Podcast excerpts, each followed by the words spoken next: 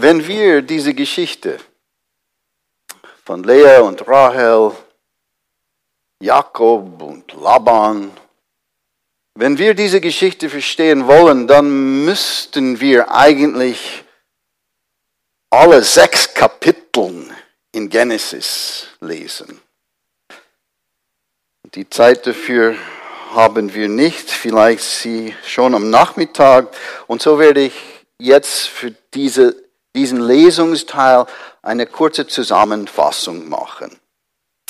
Die Geschichte findet man im ersten Buch Mose, Kapitel 29 bis 35. Jakob begehrt Rahel und will sie heiraten. Doch er muss sich eine Frau zuerst, seine Frau zuerst verdienen. Sieben Jahre arbeitete er für seinen künftigen Schwiegervater Laban. Und dann endlich kommt der Hochzeitstag. Und nach der Hochzeitsnacht und vielleicht noch mit einem Kater, merkt Jakob entsetzt, dass er statt mit Rahel mit deren ältere Schwester Lea geschlafen hat. Und hinter dem Betrug steckt der Schwiegervater. Laban hatte sich der Tradition gebeugt und dafür gesorgt, dass die erstgeborene Tochter zuerst heiratet. Jakob geht erneut einen Deal ein. Und eine Woche verbringt er mit Lea und dann erhält er seine Traumfrau. Vorerst scheint die Zweckehe und nicht die Liebesheirat den Fortbestand zu sichern. Denn Gott stärkt die Stellung der ungeliebten Frau. Es heißt, Gott aber sah, dass Lea zurückgesetzt war und er öffnete ihren Schoß, während Rahel unfruchtbar blieb. Und weil Rahel nicht schwanger wird, bittet sie Jakob der Magd Bila ein Kind zu zeugen. Sie erhofft sich über den Umweg einer Leihmutter zu Kindern zu kommen. Die beiden Schwestern Rahel und Lea begeben sich in einem Wettstreit des Gebärens. Nach der Geburt der Kinder, der Magd bringt, nach der Geburt der Kinder, der Magd bringt Lea drei weitere Kinder zur Welt und endlich, endlich wird auch Rahel Mutter. Josef, oder? mit dem Gott Großes vorhat, kommt zur Welt. Doch Rahels spätes Mutterglück währt nicht lange. Sie stirbt. Sie stirbt bei der Geburt des zweiten Sohnes, Benjamin. So, das ist eine schöne, farbig und auch witzig erzählte Geschichte. Aber wenn wir ehrlich sind, ist es auch eine irritierende Geschichte irritierend, weil so viele Dinge erzählt, die wir zwar von uns aus auch kennen, die so kompromittierend menschlich, so allzu menschlich, so zwei, zweideutig sind. Und nun sollte daraus die Geschichte der zwölf Stämme Israels, des Gottesvolkes abgeleitet werden?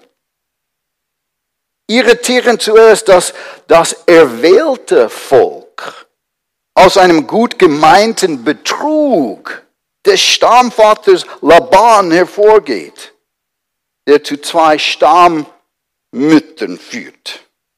Irritierend, dass Lea und Rahel einen Geburt, einen Geburtenwettstreit um Jakob zu machen scheinen.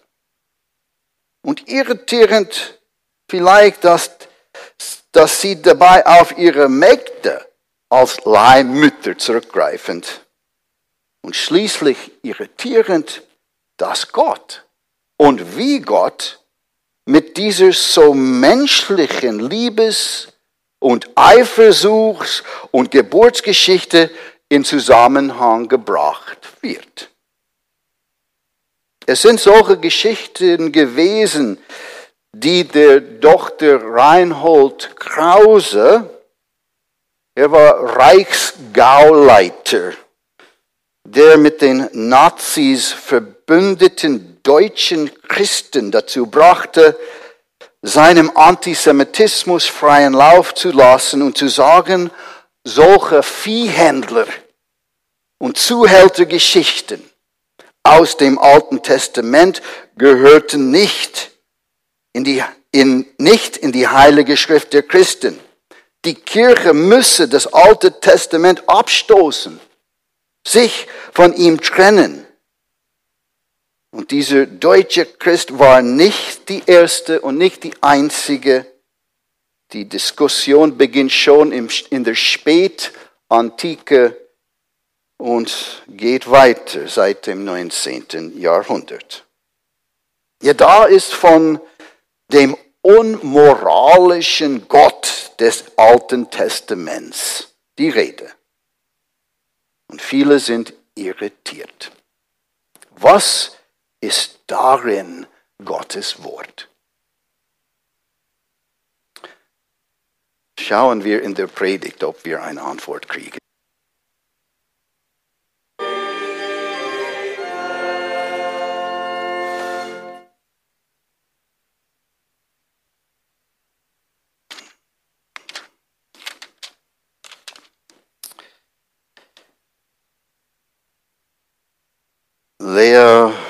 Rahel. Ja, in dieser Geschichte, in dieser Geschichte regnet es nicht Strömen nur von Liebe, sondern auch von Eifersucht und List und Betrug. Und viele Menschen möchten gerne eine irritationsfreie, höchst moralische Bibel nur reine Lichtgestalten, ohne dieses anstößig, anrückig, menschliche. Und deshalb wollen sie eine große Reinigung vornehmen. Eine Bibel, in der nur noch hochanständige und brave Menschen wie Sie und ich herumspazieren. Aber Gott sei Dank sind solche Versuche bis jetzt mindestens noch nicht gelungen. Die Erzähler der Bibel nämlich wussten, dass Gottes Wirken eben ein Wirken unter normalen Menschen ist. Unter Menschen, die von Sehnsüchten und Hoffnungen erfasst sind, die Täuschungen und Enttäuschungen unterworfen sind. Unter Menschen, die kein Lichtgestalten sind, sondern Menschen wie Sie und ich. Und der Erzähler unserer Geschichte von der Entstehung der zwölf Stämme, will die Menschlichkeit dieser Volksgeschichte nicht unterschlagen und deshalb sieht er ihren Kern in der Dynamik sehr menschliche Mütter und Väter. Aber wenn wir genau, wenn wir genau hinhören, so hören wir in all dieser problematischen Menschlichkeit auch eine wunderbare Menschlichkeit heraus. Und der Erzähler lässt kein, keinen Zweifel, dass Gott an diesen Stellen wirkt. Es ist die Sehnsucht nach Liebe die der Motor ist und nicht nun nur der Trieb der Sexualität. Jakobs und Rahels Liebe bildet den Ausgang, Ausgangspunkt des Ganzen. Und es ist die Sorge um Lea, die Laban antreibt und mag er noch so kurzschlüssig gehandelt haben. Und wenn man sich in die Namen eingezeichneten Sinnelemente vergegenwärtigt, so ist es eine Bewegung von der Klage hin zur Hoffnung auf Recht und von da aus zur, zur Anhänglichkeit und dann zur Dankbarkeit und zum Glück und schließlich zur Anerkennung. Und gerade auch in dem, was wir vielleicht als besonders anstößig empfinden, vielleicht können wir auch dort einen tiefen Kern finden. Denn wo mag die Hauptlinie unserer Geschichte, nämlich die bei den beiden Müttern und ihren Mägden liegenden Konkurrenz im Kinderkriegen, die Konkurrenz um Jakob und die damit verbundene Ungerechtigkeit in der Verteilung der Lasten, all das mag auf den ersten Blick anstößig sein. Ach, dieser Patriarchat, oder? Höre ich euch denken. Und dann die Fixierung, die Fixierung auf ein geschlossenes, ein erwähltes Volk? Ist das nicht irgendwie eine Vorform von Nationalismus? Denn Nation hat schon mit Geburts- und Stammes- und Blutgemeinschaften zu tun. Und solche Fragen sind berechtigt. Aber auch hier sollten wir aufpassen dass wir nicht spätere Sensibilitäten, moderne Sensibilitäten in frühere Texte hineintragen, sie zensieren und falsch beurteilen. Wenn wir auch hier genau hinschauen, so sind es, apropos Patriarchat, eigentlich fast nur die Frauen, nur die beiden Frauen, welche handeln und auch interpretieren. Alle Namen, alle Namen von Lea und Rahel. Sie bestimmen hier die Geschichte des Gottesvolkes. Und trotz aller menschlichen Konflikte ist immer wieder eine ganz klare Linie und Stimme herauszuhören. Und als Jakob Lea zurücksetzte und nur noch Rahel lieben wollte, kommt dann eine Korrektur von Gott her. Lea bekommt Kinder. Und als Rahel nach kurzen Zwischenerfolgen fast schon aufgibt, erinnert sich Gott an sie.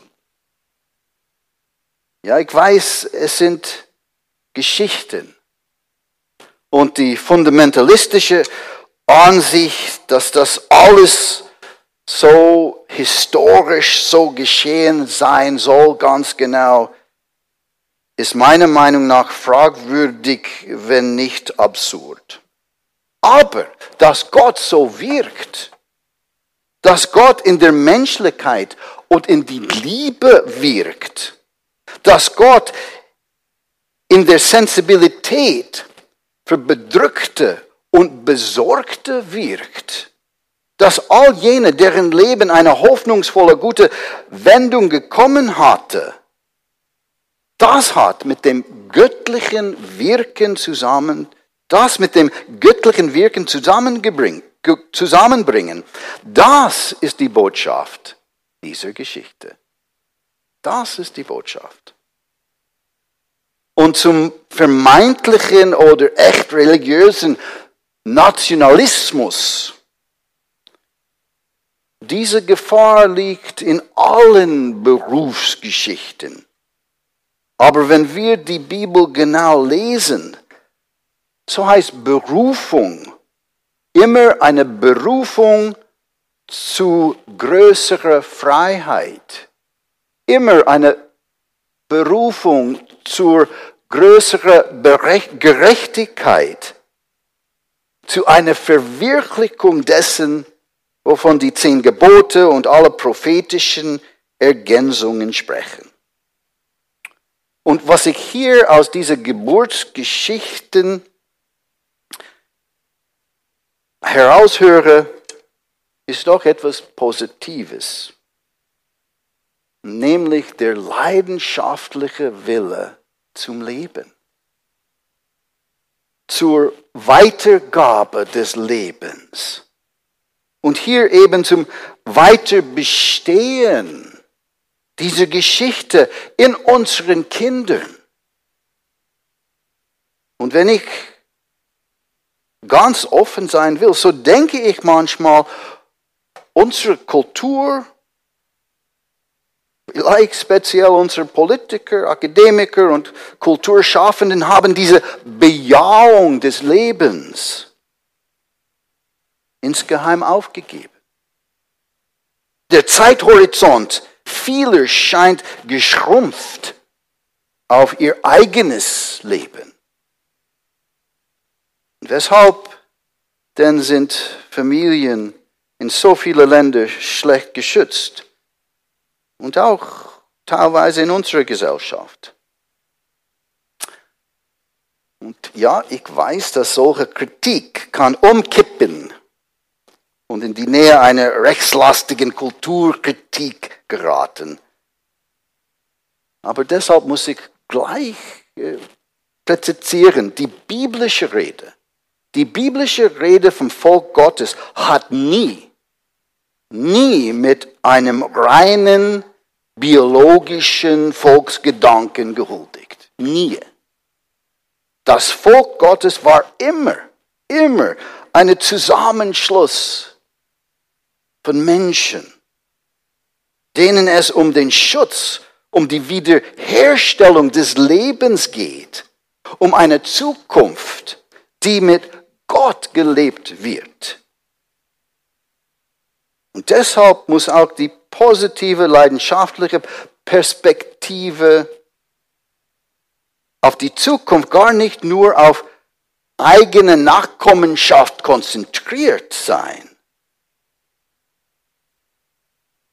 Kein Privategoismus sollte daraus abgeleitet werden. Denken wir nur daran, oder wie sehr es in der Geschichte des Christentums Familien und kinderlosen Gestalten waren. Denke an die Diakonissen, oder? Und die Nonnen, die gerade deshalb der Menschheitsfamilie so unendlich viel geben konnten und tagtäglich geben, weil sie auf Familie verzichten.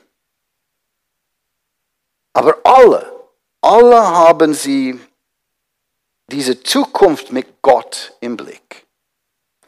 Eine Zukunft, von der sie gewiss sind, dass Gott eine solche mit uns Menschen im Sinne hat. Und nirgends, nirgends findet man ein Rückzug in ein edles, edles, melancholisches, nur wir für uns Grand Hotel, wie man ihn bei heutigen Kulturträgern Trägern manchmal findet. Liebes und Geburtsgeschichten, liebe Gemeinde, auch die christliche Geburtsgeschichte hat für manches, hat für manche Ohren etwas Anrüchiges. Ein uneheliches Kind? Ein seltsames Zwielicht um diese Geburt im Stall. Eine seltsame Gesellschaft aber auch hier wissen die Erzähler, dass Gottes Wirken nicht nach unseren Vorstellungen von Moral und Erfolg läuft, sondern über Lebensgeschichten, über Menschen, die sich von Gottes Liebe ergreifen lassen. Und welch seltsame Situation sie auch immer sein mögen ja Gott selbst. Das ist der tiefste Gedanke der Geburtsgeschichte. Gott selbst hat sich auf unsere Menschlichkeit eingelassen, ist selber Mensch geworden. Und wir haben es auch letzte Woche gehört, oder? Beim Jakobsleiter, Gottes Boten steigen hinauf und herab und Gott auch. Gott steigt herab. Gott hat das menschliche Leben, die menschliche Hoffnung, Hoffnung und Tragik auf eine Weise gelebt, die nach dem Glauben der Christen die wahre und die ganze Humanität wiederhergestellt hat. Und das ist der Faden. Das ist der Faden, den ich von diesen Urväter und Urmütter, von diesen Geschwistern, von diesen zwölf Stämmen über die Geschichte Israels bis hin zur Weihnachtsgeschichte und dann die Jüngergeschichten hinein lebendig sehe. Es ist eine leidenschaftliche Orientierung an Gottes Zukunft. An eine Zukunft mit Gott und miteinander. Als Brüder und Schwestern, als Geschwistern. Amen.